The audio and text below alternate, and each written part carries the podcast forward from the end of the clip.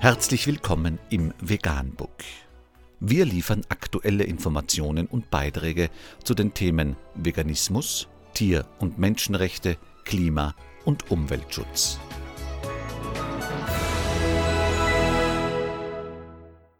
Dr. Med Ernst Walter Henrich am 15. Dezember 2019 zum Thema Triumph von Kunstfleisch. Moe in Frieden. Unter www.süddeutsche.de ist nachfolgendes zu lesen.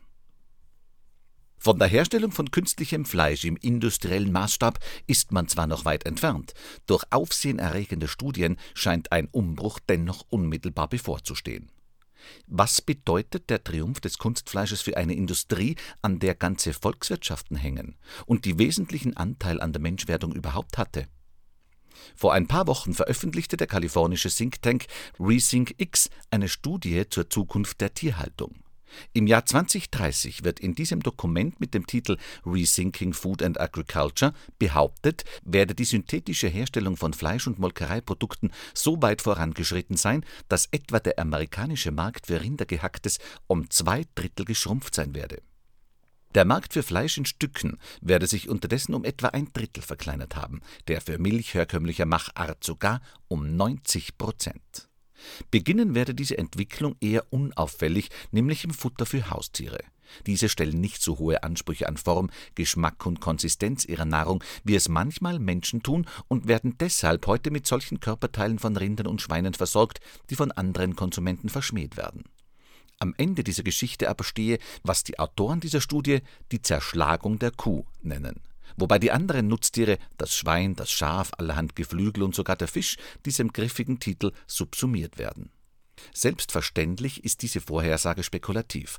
Zugleich aber ist sie eine Erinnerung daran, wie unvorhergesehen und schnell sich die materiellen Grundlagen einer Zivilisation ändern können. So etwas geschieht häufig, viel häufiger als es den Anschein hat. In Deutschland waren, um nur eines von vielen Beispielen zu nennen, im frühen 19. Jahrhundert die Waldbestände stark geschrumpft. Wenn Caspar David Friedrich eine einsame Eiche auf leerer Flur malte, stellte er nichts Außerordentliches dar sondern eine gewöhnliche deutsche Landschaft. Der Wald, diese vermeintliche Urgegend der Deutschen, kehrte erst zurück, als sich nach 1850 die Kohle als universaler Brennstoff durchsetzte. Zwischen der Gründung des ersten deutschen Elektrizitätswerks und einer weitgehenden Elektrifizierung der größeren Städte liegen nur 30 Jahre. Kaum länger brauchte die Digitaltechnik, um alle Verhältnisse des modernen Lebens von Grund auf zu verändern. Und wer erinnert sich daran, dass Schweine und Hühner noch im frühen 20. Jahrhundert auch Stadtbewohner waren und zum urbanen Leben gehörten wie die Nachtwächter und die Lumpensammler? Jedes Mal geschah etwas so Unerwartetes wie zugleich Naheliegendes, so dass man sich im Nachhinein darüber wundert, dass die Veränderung im Technischen nicht vorhergesehen wurde, weder in ihrem Charakter noch in ihrem Ausmaß.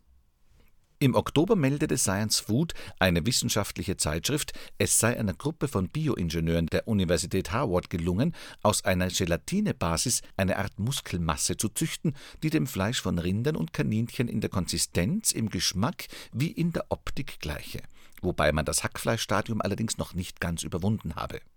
Mittlerweile gibt es so viele solche Nachrichten, so viele, dass der Übergang in eine beliebig reproduzierbare Technik unmittelbar bevorzustehen scheint.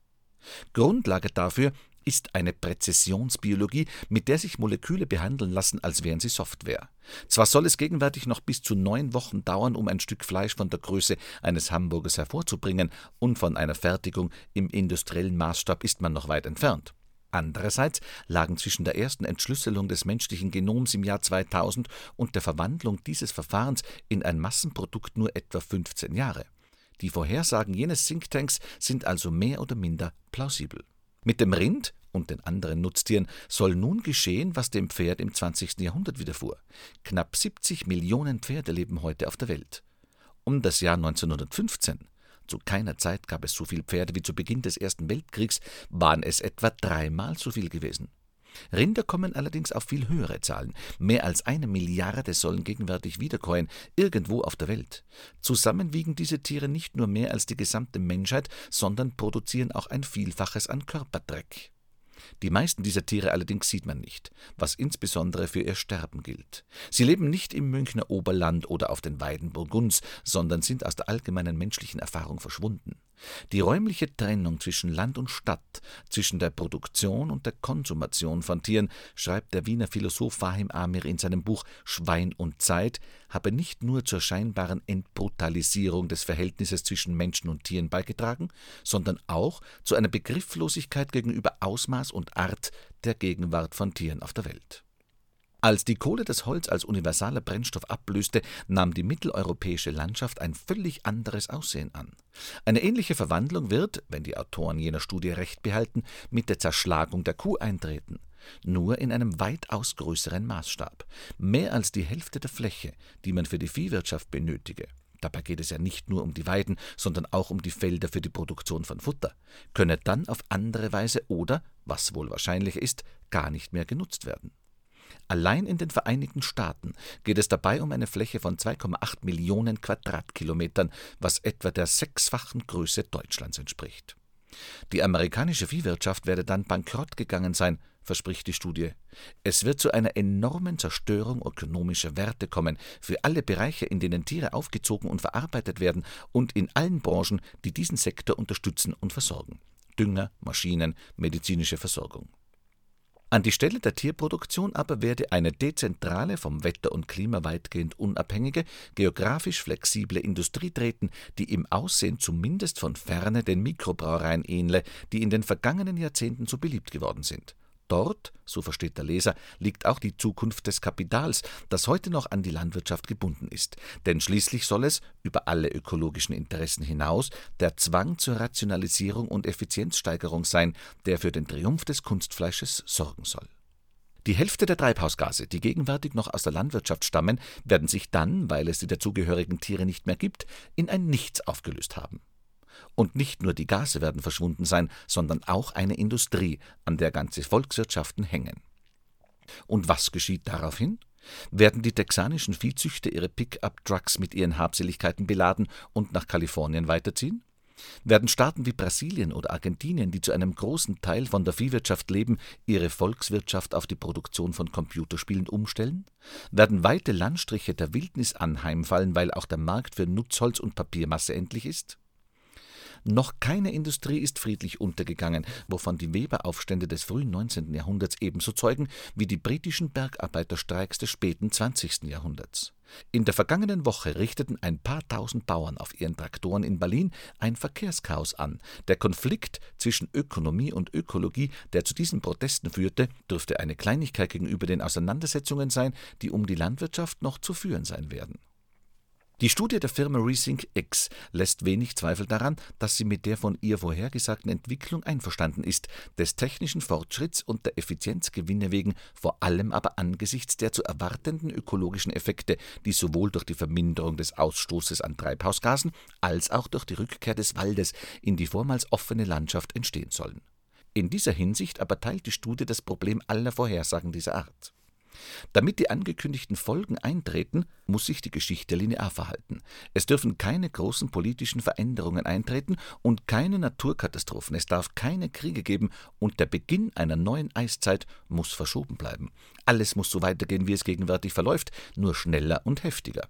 Die Vorstellung einer solchen Linearität ist aber eine Hypothese, und es gäbe diese Hypothese kaum, zumindest würde sie nicht mit solcher Vehemenz vorgetragen, wenn sich mit ihr nicht eine Idee von Erlösung verbände.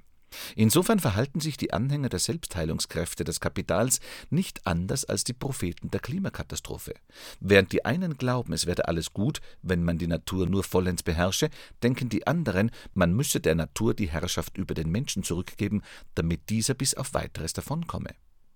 In beiden Fällen wird der ökologischen Entwicklung ein Ziel unterstellt. Was aber, wenn die Geschichte der Natur gar keine Ziele hat? Und was, wenn etwa die Wiederbewaldung ganzer Landstriche ökologische Folgen zeigte, die gar nicht mehr wünschenswert wären? So eilig hat es die Studie mit der Synthese von Fleisch und Milch, dass sie sich auf die ökonomischen und ökologischen Folgen des Nahrungswandels beschränkt. Es mag indessen andere Konsequenzen geben, und zwar Folgen kultureller Art. Gewiss, die Verabschiedung des Tiers als Dienstleister, als Zug- und Tragtier vollzog sich vor hundert oder auch erst vor fünfzig Jahren, ohne dass es deswegen ein allgemeines Aufsehen gegeben hätte. Zudem vollzog sich diese Entwicklung relativ langsam.